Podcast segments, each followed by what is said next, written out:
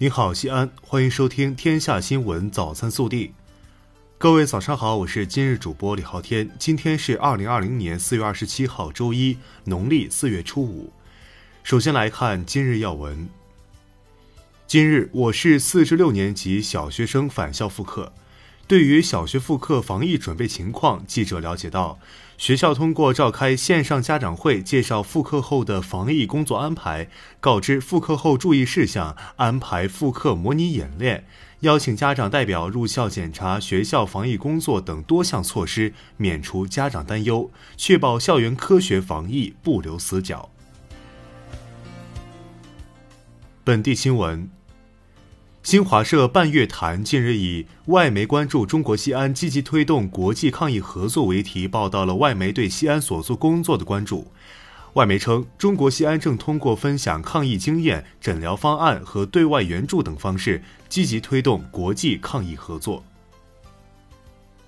四月二十六号，市长李明远主持召开市政府常务会议。传达学习习近平总书记来陕考察重要讲话、重要指示和四月十七号中央政治局会议精神，以及省委、省政府、市委有关会议精神，分析一季度经济形势，安排部署我市贯彻落实和下一步重点工作。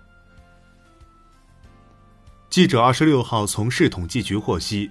一季度全市上下紧紧围绕国家中心城市建设，以十四运会等重点项目为抓手，全力以赴推进项目建设，努力克服疫情造成的影响，投资形势好于预期。一季度全市固定资产投资同比增长百分之零点五，分别高于全国全省十六点六和十七个百分点。四月二十六号，省医疗保障局有关工作人员介绍。省医保局出台五大政策，促进经济发展，减征缓缴职工基本医疗保险费，预计可为我省企业减负约二十八点六亿元。日前，西安航天发动机有限公司传来喜讯，一次性平面口罩机和智能 N95 口罩机生产设备调试成功，首批一次性平面口罩机生产线每台产能达到一百只每分钟。智能 N95 口罩机每台产能三十五只每分钟。日前，携程发布《二零二零五一旅游消费新趋势大数据预测报告》显示，从携程平台大数据看，五一旅游热度已起，出游人数预计将创疫情以来新高。西安的多项数据处于全国前列，并入选十大客源地与目的地。四月二十六号，记者从陕西牛背梁森林公园了解到，五一前夕，西安直通牛背梁景区的旅游大巴车正式运行，一小时车程，往返车费为六十八元每人。在西安总共有三个停靠点，分别为地铁大明宫西站 A 口、省体育场东门五环店门口和西安曲江国际会展中心门外的肯德基快餐店。四月二十六号晚，二零二零年礼赞楷模致敬英雄公益专场活动暨《长恨歌》演出季首演启动仪式在华清宫举行。为了感谢逆行者的奉献，除专门为英雄们呈上本次公益专场演出外，陕西援鄂医护工作者可在华清宫景区享受六项免费待遇。四月二十五号，由西安交响乐团带来的 XSO 云上国宝音乐会走进秦始皇帝陵博物院。西安发布 APP、西安晚报微博与新华网、中新网、B 站等同期直播，累计观看人数超过三百一十万。接下来，云上国宝音乐会还将走进西安碑林博物馆、西安博物院等地，继续开启音乐与国宝的融合之旅。国内新闻：经过武汉和全国援鄂医务人员的共同努力，四月二十六号，武汉在院新冠肺炎患者清零。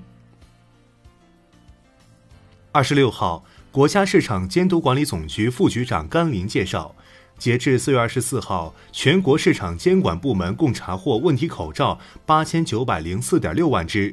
累计查办非法制售口罩等防护用品案件两万九千九百零六起，其中立案查处案件两万六千六百零五起，罚没款三点五亿元，案值三点一亿元。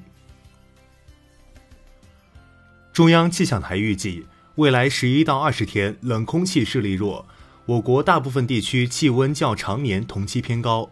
二十七号之后，中东部地区气温大幅度上升。人社部网站二十六号发布全国各地区最低工资标准情况，截止二零二零年三月三十一号，数据显示，上海月最低工资标准最高为两千四百八十元。根据广东省疫情防控工作的统一部署，自四月二十八号八时起，经深圳口岸入境人员均需在深圳市就地集中隔离医学观察十四天。日前，广州市医疗保障局发布通知征求意见稿，拟将冠状病毒抗体测定纳入广州医保范围，鼓励各公立医疗机构通过加强管理、降低成本，逐步降低服务价格。近日，安徽省印发通知，提出在疫情防控常态化条件下，各类单位结合自身实际，实施周末二点五天弹性作息制度，真正把带薪休假制度落到实处。福建宣布进一步推进各学段分批返校复学，高校、中职学校可按毕业年级五月六号起安排。高校、中职学校其他年级学生可按五月二十号起分批错峰返校做准备；普通中小学的高一、高二、初一、初二和小学三到六年级按五月十一号起开学返校做准备。四月二十六号，鉴于张志南涉嫌严重违纪违法，福建省十三届人大常委会第十八次会议经审议和表决，决定免去其福建省人民政府副省长职务。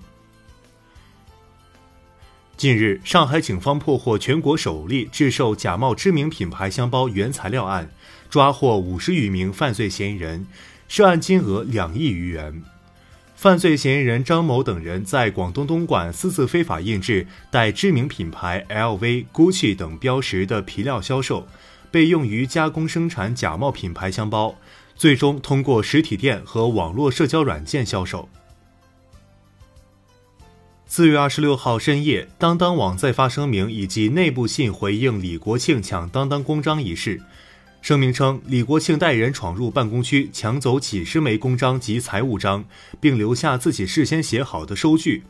当当网已经对李国庆的野蛮行为采取法律行动。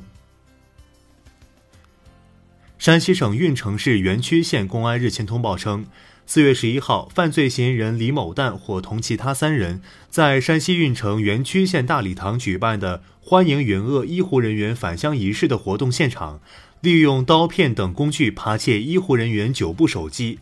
该团伙共九人，自今年一月份以来流窜多地，专门在当地援鄂英雄医疗团队凯旋回家仪式上混入人群，利用刀片等工具实施扒窃。目前案件正在进一步侦办当中。